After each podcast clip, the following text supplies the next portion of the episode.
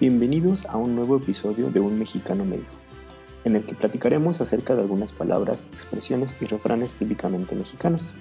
Analizaremos su significado y escucharemos algunos ejemplos en los que podemos utilizar esta frase.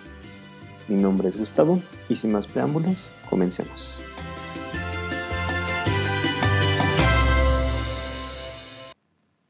Hoy platicaremos de algo que puede sonar muy básico, pero que en realidad tiene muchas variantes. Y es que eh, por los idiomas que yo he aprendido, sé que siempre hay más de una forma de responder a una pregunta por más básica que parezca. Y no siempre la manera que aprendemos en los libros es la más natural, por así decirlo. Hoy hablaremos de algunas maneras de responder a la palabra gracias. La manera más típica, fácil y directa de responder es la que seguramente te enseñaron con el libro, de nada. Otra forma muy similar a de nada es no es nada, que puede hacer que tu español suene un poquito más formal.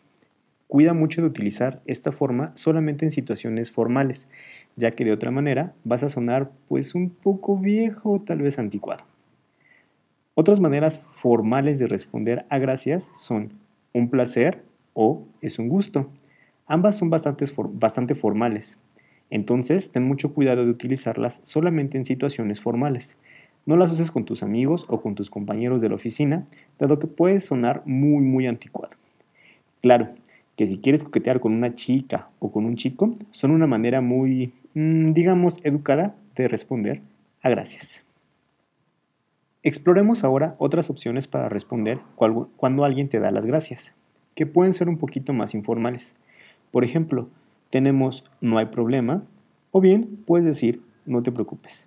También podrías utilizar de una manera muy, muy informal no hay pex. Hay algunas otras maneras de responder cuando alguien dice gracias, pero ya son muy informales. Inclusive podrían ser un tanto groseras para algunas personas. Entonces, denme chance de revisar bien cómo está, este, cómo está este tema del Parent Advisor y con gusto revisamos otras opciones. En resumen, puedes utilizar las siguientes frases como alternativas. Tenemos las frases neutras que son de nada o no es nada. Las frases formales como un placer o un gusto, recuerda, utilízalas solo en situaciones formales.